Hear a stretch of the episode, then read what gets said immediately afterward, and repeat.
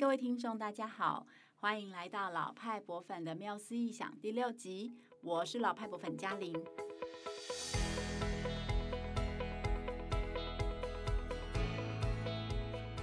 这三百年来，现代博物馆的发展，其实呢也很忠实的反映了世界历史的发展还有脉动。那这个节目呢，最主要就是想要来介绍这个世界上很多知名的博物馆，他们诞生的故事。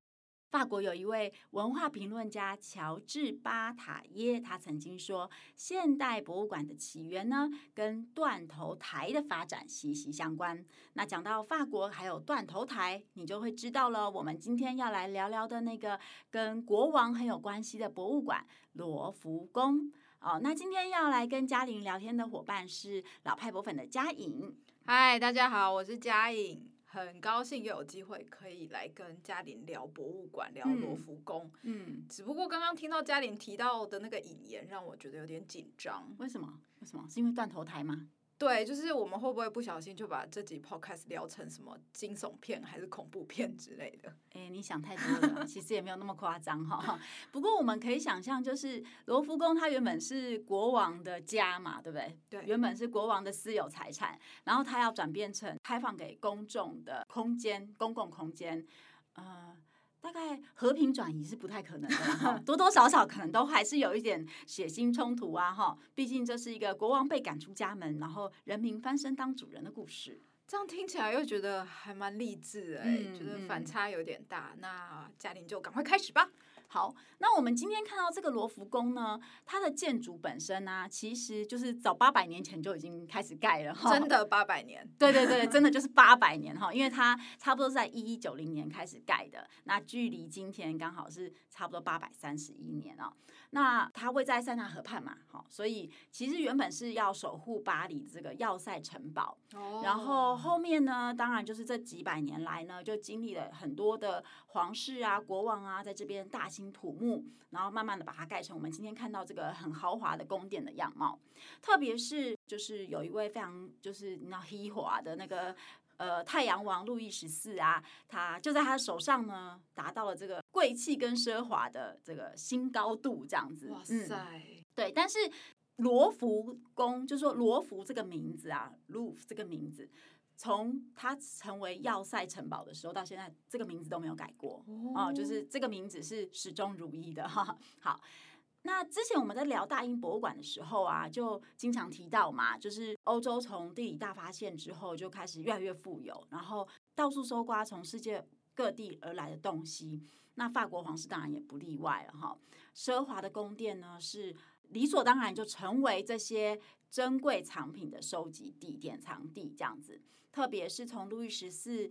他就是建立这个皇室的上流社会的这个风格品味开始啊，哈，收集这些艺术品呢，它不仅仅是国王展现财富的一个很重要的方法，然后当然他也去展现了当时的这个时尚跟品味的这个建立的一个。很重要的途径，这样子，嗯。嗯，印象中我记得太阳王路易十四后来好像搬家搬去凡尔赛宫。哦，对对对，路易十四他的确是有搬到凡尔赛宫去住，那罗浮宫就会就变成是一个路易十四他向他的贵族朋友们，还有上流社会的朋友们去展示皇家收藏的地方，哈，那这些收藏就包含了从十七世纪以来收集到的这个古希腊、罗马的雕塑啊。那以及他也曾经举办过沙龙展，就是我们知道法国皇家艺术学院很重要这个沙龙展，这样子听起来这是个炫富的地方哎。对，当然就是炫富是蛮重要的啦哈。对每个人而言，对，如果我很富的话，我也想炫一下哈。但是他其实不只是炫富而已，就是王公贵族他们收集这些艺术品啊，还有他们其实也收集很先进的这些科技的发明哦，比如说。呃，我们在这些皇室的收藏品里面，常常会看到那种什么很精密的钟表仪器啊，啊对不对？对，或者是那个电动的呃艺术雕塑，有一些机械的，对，机械的，对。所以他其实对科技也是非常的就是着迷的这样子。所以他除了展现。他的这个国家有这样的能力之外，其实也在体现这个君主他本人的知识水准，还有他的美学的水准，以及很重要的是他不断想要这个学习成长的一种心态。好正向。对对，我也觉得我怎么那么正向。然后好，那在十八世纪呢，这个欧洲启蒙运动开始流行了之后呢，其实那个时候法国就开始有人主张了，应该要建立一个公共的艺廊，去展出这些皇家的收藏。好先进。对，那甚至在路易十六当政的时候呢，还曾经有人提出要把这个罗浮宫转型为法国这个国家博物馆的这样的政策构想。哈，不过就是吵吵闹闹了几十年都没有成真呐。就是虽然有发生，但是没有成真。那表示你可以看得到这种意识已经在出现了，这样子。对，那一直到一七八九年嘛，就爆发了这个法国大革命。那那个时候的国王是路易十六，他就被迫签署了人权宣言，去同意他放弃这个专制的王权，让法国变成君主立宪的国家。同时，这个宣言呢也强调了，就是宣布自由、财产安全还有反抗压迫是不可以被剥夺的人权。好，所以法国人最爱。就是游行示威 啊，罢工，对，罢工，对对对对对，好好，那就是有这样的历史缘由嘛，哈。然后，但是在又过了三年，在一七九二年的时候呢，又爆发了第二次的革命。然后在八月十号的时候，路易十六就真的被拉下了王座，结束了君主专制的时代。那路易十六还有他的玛丽皇后就被送上了断头台，在众人的围观当中呢。法国的这个专制王权就正式的落幕了，好，所以，哎，断头台出现了，对，断头台就是在法国大革命的时候，断头台其实是一个很有名的工具，哈，因为它可以很有效率，然后又很快速，又很抓马，就是很戏剧化的把头砍下来。所以，这个砍君主还有贵族的头，在这个法国大革命的这个时候呢，其实是人民站起来的。重要行动的一个象征。这其实想起来，围观这件事情是真的蛮可怕的啦。对，可是它就是会让可能可以引起一种就是群众的激愤，觉得说我们做到了，对那种那种情绪哈。好，那这个是一个比较血腥的象征，对不对？但同时呢，控制艺术的所有权，好，它也是一个。展现出类似人民力量的一种象征，只是比较没有那么血腥嘛，对不对哈？所以就是包括像是呃罗浮宫啊，还有许多的宫殿啊、教堂啊等等这些这些地方，它传统上就本来就有很多的艺术作品嘛，对不对？对。然后它又是具有历史性还有神圣性的这些景点呢，在当时都在这个革命期间都成为人民想要去掌控的地方。因为它有一种象征的意涵，你知道，你可以掌控那里，你就掌控了权力，就这样翻身当主人。对，那后来的确这些地方也都陆续成为了公众的博物馆，好，所以这一段历史就呼应了这一集开我们在开头的时候讲到那个法国的这个呃文化评论者说的那句话，说现代博物馆的起源和断头台的发展息息相关。哦、这个你看我们在英国就没有讲到这个，对，它的确是一个法国很独特的呃这个脉。对对对对，因为他们是真的从就是有君主。直接变成就是已经没有君王这件事情。对，因为英国的君主其实英国的君主还是存在的。那当然，法国变成没有君主这件事情，它后面还有一段时间啦。因为拿破仑后来还是当过皇帝嘛，哈。不过就是在这个时候，就是法国大革命两次革命的这个时候呢，经过了这个众多人流血流泪之后呢，属于国王的这个私人的财产就变成了国家还有全国人民共有的公共财了。好，那么罗浮宫它也在一七九三年的八月十号，也就是结束这个君主专制之后的一周年的时候，正式的对公众开放，成为一个公共的博物馆。所以罗浮宫就成为了人民主权的标志，然后去告诉大家说，哦，君主专制已经结束了，在这个国家，嗯。我觉得其实这些革命的人还蛮有 sense 的，就是我觉得这确实是一个很明确的象征意义，而且它很大。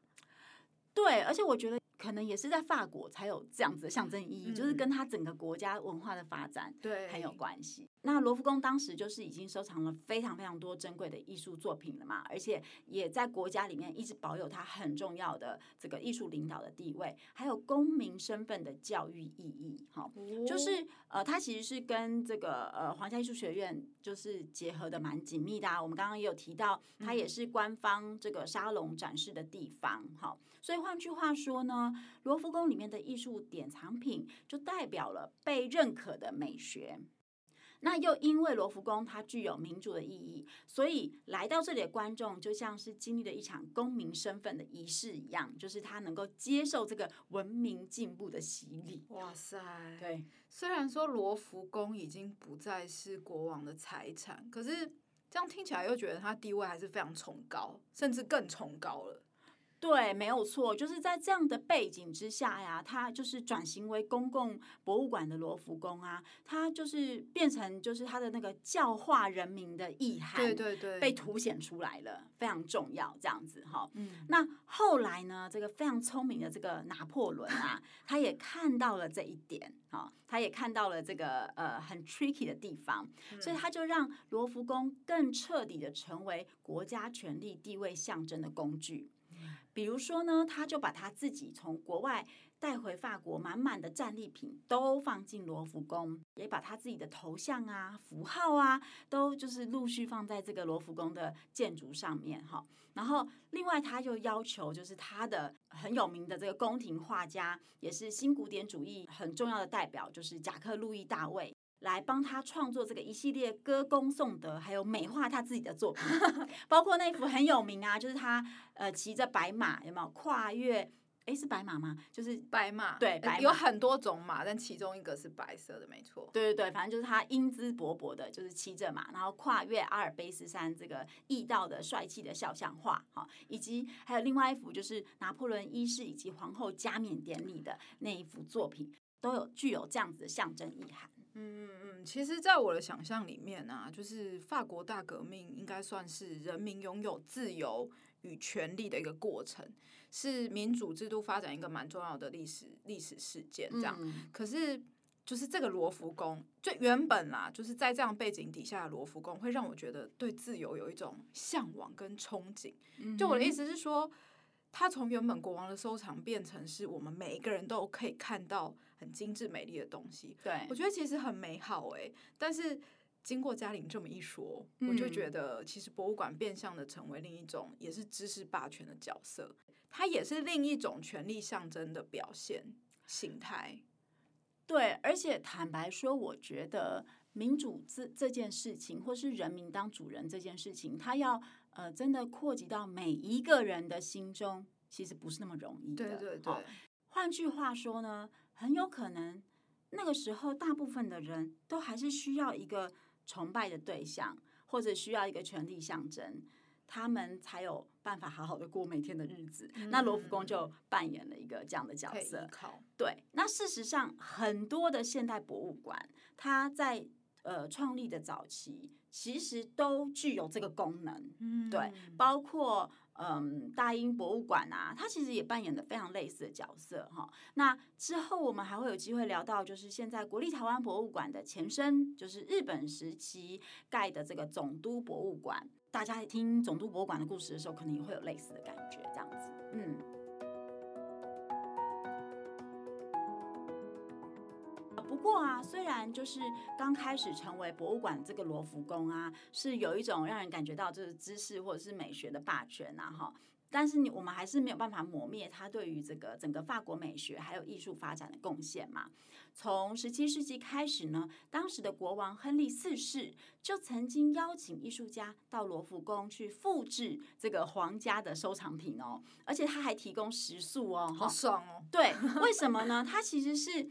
呃，希望就是艺术家，他不是只是去读艺术学院而已，他还可以透过这个临摹学习古典大师的作品来精进自己。好，所以这个计划就是其实某种程度上算是一个艺术家培养计划，邀请他们到罗浮宫去临摹这大师作品。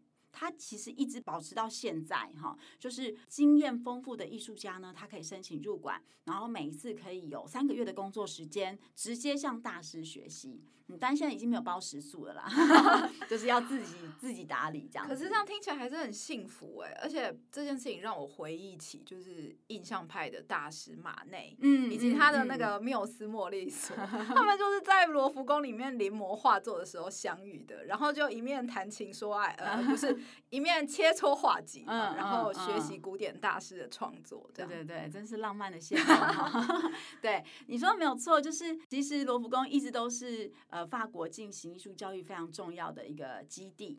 透过这个仔细观察艺术大师的作品，真的可以学到很多东西，这样子。所以我们要来工商时间。对对对，我们在暑假的时候呢，办理一个妙计思考高中生营队，就是邀请高中生和我们一起进到故宫哈去。观察这个呃重要的艺术大师的作品，对，是宫殿的博物馆哦。对对对对对，也是宫殿的博物馆哈。那我们运用这个整个设计思考的呃流程跟概念去设计课程，会带着大家一起到故宫去观察文物，并且呢会让大家发展出自己的观点，生产出自己的知识跟诠释的角度。那最后会产出一个 podcast 哈，说故事给大家听这样。所以如果大家有兴趣的话，欢迎赶快到我们的脸书来。呃，看这个相关的资讯，然后并且进行报名，一定要来哦。对，好，那我们要回归正题一下。嗯，那嘉玲、嗯、典藏在罗浮宫里面的那幅蒙娜丽莎的微笑，哦，对，几乎可以说是全世界最有名的作品了，可以这样说。几乎，嗯，对。那大家其实。我们常会说，我们会受到那个神秘微笑的吸引。嗯，可是其实我蛮想要延续，就是刚刚那个皇室收藏的话题，来认识一下这幅画。嗯，就我所知，这幅画曾经被偷过。对对对对，有有有这样的故事存在哦，哈，而且还蛮蛮，就是该怎么说呢？呃，蛮。白目的一个故事没有啦，啊，就是他曾经被一个所谓的意大利的呃爱国爱国的爱国对爱国人士偷走过哦。那其实蒙娜丽莎微笑啊，它好像在罗浮宫，因为罗浮宫里面很多大师作品嘛，名作，然后很多那种巨幅作品，你知道，蒙娜丽莎微笑就小小的，它其实本来好像没有这么有名，这样。那以前也没有这么多这个网络或是媒体的传播啊，所以其实以前要要提升一个作品的。知名度或者是艺术性也没有这么容易，但是呢，就在一九一一年八月的时候，就大概距离今天一百年以前啊，有一个在罗浮宫担任临时工的意大利人，他觉得，对，他看到蒙娜丽莎的微笑，他觉得说，哎，这位创作者里奥纳多·达文西明明就是我们意大利人呐，为什么这？蒙娜丽莎要挂在你们法国呢，他应该回到意大利啊，所以他就把他从画架上面偷走了，而且重点是竟然没有人发现哦，这 这太不可思议了。不过我觉得其实也可以想象啊，因为罗浮宫这么大嘛，然后画作又这么多，呃，那时候可能也没有什么机器、照相机、摄影机什么的，嗯、如果没有仔细检查，应该真的很难被发现哎。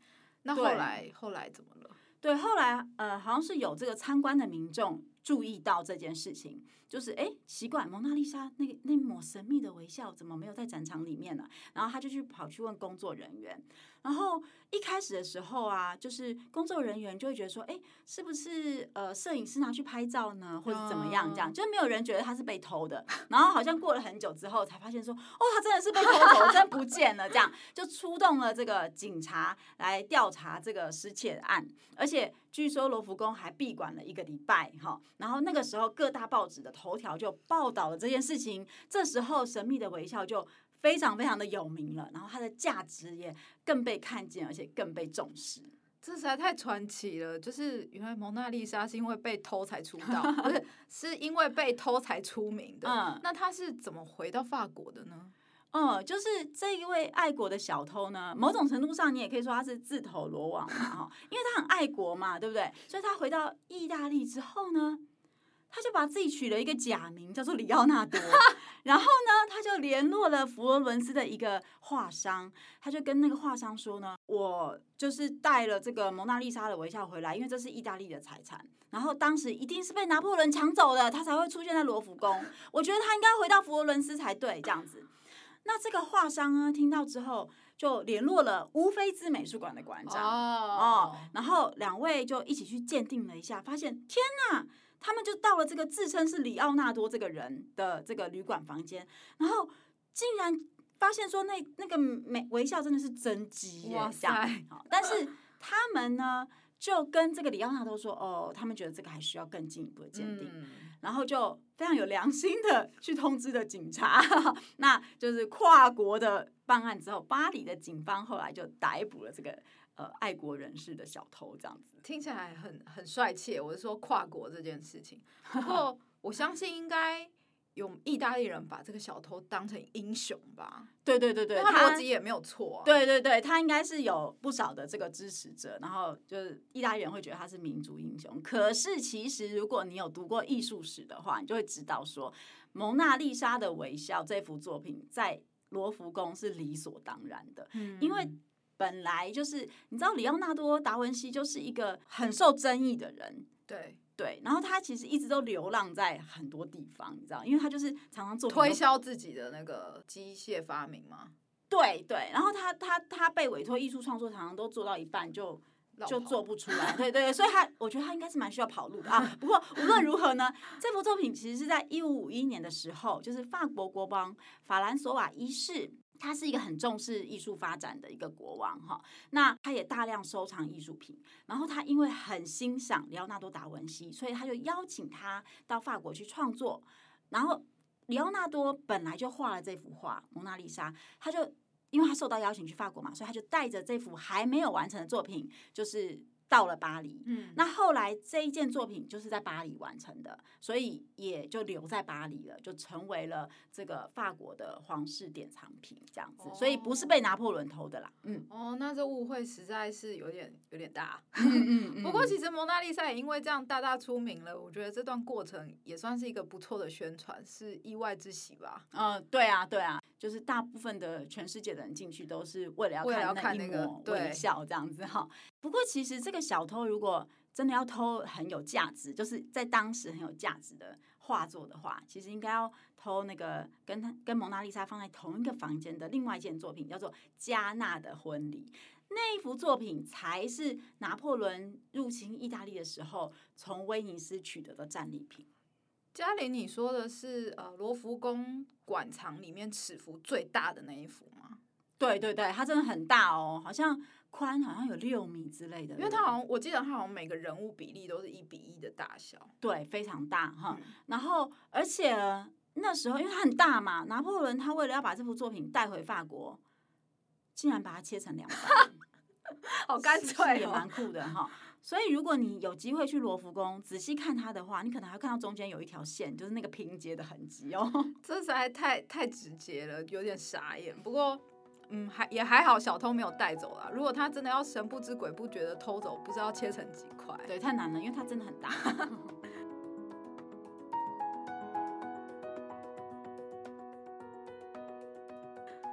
其实我只要一想到这里曾经是，就是罗浮宫曾经是皇室成员居住过的地方，嗯，我就会开始不小心的脑补一百出宫廷大剧。嗯嗯嗯。嘉玲有没有知道什么发生在罗浮宫的皇室八卦？就是很多很多了哈，不过我们现在是可以稍微讲一个，就是很抓马的八卦，就大概在一五多多年，就是十六世纪的时候啊，那个时候法国国王是亨利二世，然后他娶了梅蒂奇家族的这个女子，叫做凯撒琳德梅蒂奇，哈，可是呢，就是这两夫妻好像感情没有很好。不知道是不是因为凯撒琳皇后的美貌不太够，这样。反正亨利二世呢，他有一个很好很好，就是很自己很爱的情妇，叫做戴安娜普瓦捷。这个戴安娜呢，她一出现在法国宫廷的时候呢，就马上受到了。那时候亨利二世还不是国王，他还只是一个亲王而已。然后他就很喜欢戴安娜，他觉得她是自己的良师益母以及爱人。益母。是妈妈吗？对，因为戴安娜的年纪是比亨利二世还要大十几岁哦。对，所以以前的人也都很早生小孩嘛。所以其实以当时来说，戴安娜的年龄要当亨利二世的妈妈，好像也不是太夸张的事情。不过反正这个亨利就是很很爱戴安娜，然后他当上了国王之后呢，因为他是国王了嘛，他就。非常任性的，就是在罗浮宫啊，每个皇宫啊，还有军事武器上啊，都留下他自己跟戴安娜相爱的证据。哇。比方说，他就把自己的名字的那个开头 H 和戴安娜的开头 D 融合，这两个字母融合成一个徽章，好，然后就是 HD 的一个徽章。甚至呢，他在签署文件的时候，他会用 Henry Diana 来签名。这这太夸张了，我觉得凯撒琳脸应该超黑，对每天都很黑，真的真的，这皇后真的太可怜了。然后这国王也太爱了吧。然后反正呢，亨利二世去世之后啊，这个凯撒琳跟皇后她就很受不了罗浮宫里面到处都是丈夫还有这个情妇相爱的记号，所以她就呃干脆他就住在就是离罗浮宫有点距离的地方，他就盖了一个杜乐丽宫，自己住在那边，反正眼不见为净嘛，这样。我觉得听这两个人的名字，就让我想到英国国王亨利八世跟。呃，凯撒琳皇后之间的爱恨情仇，因为我觉得他们名字超像的，嗯，就是突然让我有一种亨利跟凯撒琳天生不对盘的感觉，果然是。对，果然是好大一出宫廷大戏。对对，他们都忘记去先去算命。真的真的想不到。好，那对，其实因为罗浮宫就是国王的宫殿啊，然后它的收藏品和和皇室的发展也是就是密切相关啊，所以我们到了罗浮宫呢，就是也有机会透过艺术品来窥探这个法国的历史，就像我们。在到了紫禁城的故宫，能够看到中国历史，其实是一样的意思吧？嗯嗯，对。那说到这个，我自己最有印象在罗浮宫的作品，应该就是刚刚嘉玲也有提到那个拿破仑为约瑟芬皇后加冕的那一幅。嗯，我记得之前老派博粉也有稍微介绍过他。对对，为什么你对他的印象很深刻？一方面当然是因为就是这幅画很美，嗯，我觉得它真的很精致，然后很厉害。但再来就是。这幅画的创作过程，我觉得还蛮像我们现在常说的假新闻，因为这幅本来应该是要记录史实的一件作品嘛，但其实有很多是虚构的。对，因为拿破仑就是我们刚刚提到，他就很厉害嘛，他就是会利用画作来彰显他自己的这个权力呀、跟能力呀，这样子哈。那这一幅拿破仑加冕图，它是在一八零七年的时候，就是由这个拿破仑亲用的宫廷画师贾克路易大卫画的。那他描绘的是拿破仑一世在巴黎圣母院登基，而且为这个他的皇后约瑟芬加冕的场景。但是如果对照画作还有历史记录，你就会知道这个画里面有很多不是呃真的写实的状态。比如说，当时因为拿破仑的妈妈这其实不太喜欢约瑟芬这个媳妇，嗯，所以她是拒绝出席现场的。可是画里面其实有看到这个婆婆这样子哈，所以就是描绘出一个呃和谐的假象的概念哈。那再来呢？原本应该是由教宗来为皇后加冕，对。可是拿破仑，因为他认为他自己的地位其实高过于教宗嘛，他其实只是客气客气才请教宗来参加哈。啊，那无论如何，他就自己为约瑟芬加冕，所以然后教宗在旁边就是有点尴尬，对，没事做，尴尬的，对对对。但我记得画面的教宗有做一个祝福的手势。对，那好像是后来就是有修改，也是为了维持一个表象的和谐。对，我觉得这个落差有点大。对，但是没有办法，因为国王就是国王嘛，所以、嗯、呃，画家其实只是依照国王的旨意去描绘出国王想要看到的，或者他想要给人民看到的一个样貌，这样子。对，嗯嗯。但我觉得 就是。这让我觉得啦，就是说，现在我们大家不是都会 P 图嘛，嗯，就有一些移花接木的伎俩，就是想不到几百年前就已经被玩过了。对啊，虽然说啦，以前的做法比较费工，因为我可以想象画这幅画都要花很多年的时间，嗯，但是其实比现在 P 图还要天衣无缝，哎，就我觉得也是蛮令人佩服，但有点感慨啦，对，哎，对，那呃，不过就是呃。呃，说谎这件事情就是千年不变的啦，嗯、说谎跟作假，所以也就看多了，也就呃可以心平气静。好。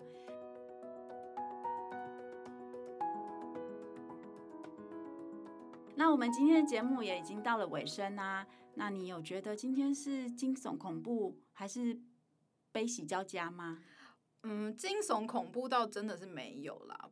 嗯，我觉得悲喜。两个好像都有哎、欸，嗯，因为我觉得对于像我这种博物馆粉丝来说呢，嗯，罗浮宫成为一间大家都可以参观的博物馆，就是可喜可贺，嗯，但是它因为法国大革命流血流泪，然后还有跟断头台有关的这段背景。就觉得还蛮可歌可泣这样子，对。那我觉得人性对于自由的渴求啊，就是透过罗浮宫，其实某某种程度上也可以看得到。那另外一方面也可以看到，就是掌权者对于权力的欲望其实还蛮深的。对，我觉得我们在罗浮宫转型成为博物馆的过程当中，的确就是可以看到还蛮多真实的人性，特别是很多的冲突在这里面发生。那我觉得更有趣的是，人民想要拿到权利，好，就是说所谓的自由这件事情，是因为我们觉得我们被别的权利给束缚，所以我们没有自由。然后，但是一旦我们拿到真正拿到了权利之后，我们真的就有自由了吗？啊，这其实也是一个非常有趣的议题，这样子哈。然后，特别是你看他。虽然被人民拿到了，可是后来又被拿破仑一世去利用，作为他自己去玩弄权力的一个象征。所以，在这个不断的转换的过程当中，就是我们真的会从博物馆的发展史里面看到很多人性里面很根本的东西。这样子，对。那如果回头来看看我们自己的这个国立故宫博物院啊，哈，其实。也有很多类似的人性的故事，就是隐藏在里面，而且一直到现在都还不断的在发生哦。对 对，嗯，很高兴呢，今天可以跟大家分享这么多有关罗浮宫的这个悲剧跟喜剧。好，那讲完了这个罗浮宫的过去，下一集啊，我们还会继续聊罗浮宫，但是会谈它现代的发展，所以各位博粉们就千万不要错过喽。那也非常欢迎大家留言给我们，告诉我们你想知道什么样的博物馆故事，以及印象最深刻的博物馆经验，并且把这个节目分享给你身边的人。如果你和亲朋好友有任何关于博物馆的问题，也可以留言给我们哦，我们就会在每一次的节目中回复。嗯，也请到脸书或 IG 搜寻“老派博粉”的缪斯艺享，艺术的艺，分享的享，追踪我们或是留言跟我们聊天。嗯，那我相信其实一定有很多台湾的好朋友有去过罗浮宫哦，毕竟它是一个呃非常重要的这个博物馆。那如果你对于罗浮宫有什么特别的印象啊，或是特别喜欢的作品，也欢迎留言给我们，跟我们分享。知名的法国艺术家保罗·塞尚曾说：“对我们而言，罗浮宫是一本需要学习才能阅读的书。”但是我们绝对不能满足于保持前辈所创造出来的美学成就，让我们跨出传统，研究大自然，跳脱前辈大师的框架，让我们依据自我本性奔放表达。随着时间流动与自我反思，我们的视野会一点一点的改变，最终达到对艺术更全面通透的理解。塞尚这句话呢，其实也反映出当时所谓的印象派画家们，他们勇于跳脱法国这个学院派传统的一种想要突破创新的做法。但同时呢，也提醒了我们，博物馆是向大师学习、打好基础的重要据点，也是我们开放心胸、进行更大创造的起点。有空呢，就跟塞尚学学，多去博物馆走走，也要更勇于探索外在与内在，创造改变哦。那我们今天就先聊到这边喽，我们下次聊，拜拜，拜拜。